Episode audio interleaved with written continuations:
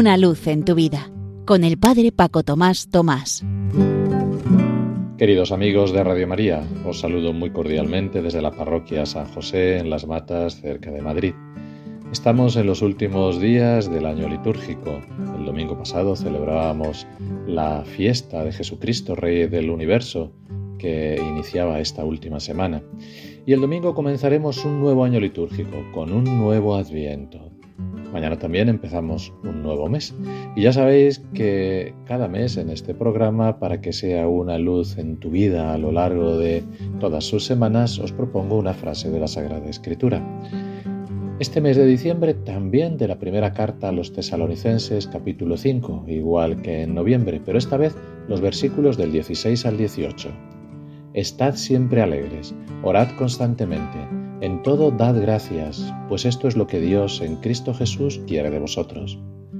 Pablo escribe a los habitantes de Tesalónica, cuando aún vivían muchos de los contemporáneos de Jesús que lo habían visto y oído, y les decía que para seguir siendo imitadores nuestros y del Señor, unas recomendaciones que resume así.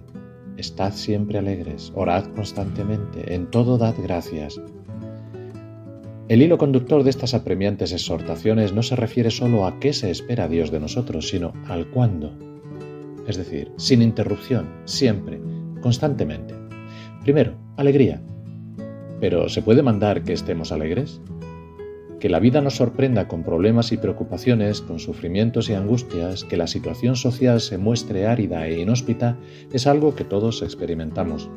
Y sin embargo, para Pablo hay una razón que puede hacer siempre posible esa alegría a la que alude. Él habla a los cristianos y les recomienda que se tomen la vida cristiana en serio para que Jesús pueda vivir en ellos con la plenitud que prometió después de su resurrección. A veces podemos experimentarlo. Él vive en la persona que ama y cualquiera puede adentrarse en este camino del amor con desapego de sí mismo, con un amor gratuito a los demás, aceptando el apoyo de sus amigos, manteniendo viva la confianza de que el amor lo vence todo.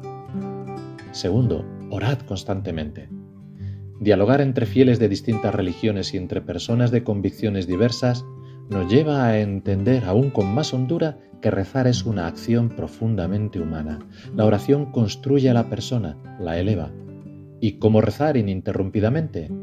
El teólogo ortodoxo Evdokimov dice que no basta con hacer oración, tener reglas, costumbres, hace falta convertirse en oración, ser oración encarnada, hacer de nuestra vida una liturgia, rezar con las cosas del día a día. Y Kiara Lubick subraya que podemos amar a Dios como hijos, con el corazón lleno por el Espíritu Santo de amor y de confianza en nuestro Padre. Una confianza que nos lleva a hablar frecuentemente con Él, a contarle todas nuestras cosas, nuestros propósitos, nuestros proyectos.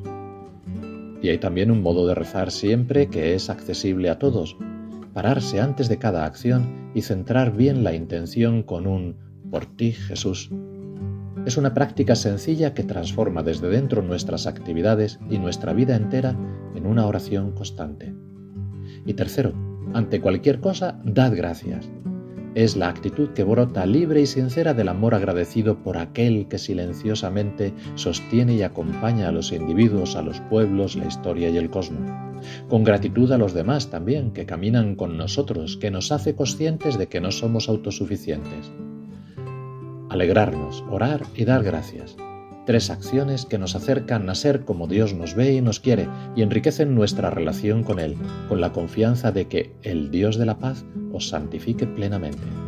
Así nos prepararemos a vivir más profundamente la alegría de la Navidad, que de eso se trata en el Adviento, para hacer un mundo mejor, para convertirnos en tejedores de la paz dentro de nosotros, en casa, en los lugares de trabajo, en medio de las plazas.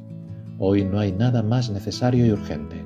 Así pues, repitámonos continuamente a lo largo de este mes, alegrarnos, orar y dar gracias en cada acción, y que realicemos muchas experiencias concretas viviendo así. Que todo ello y este ratito que hemos pasado juntos sea para lo que tiene que ser todo, para gloria y alabanza de Dios.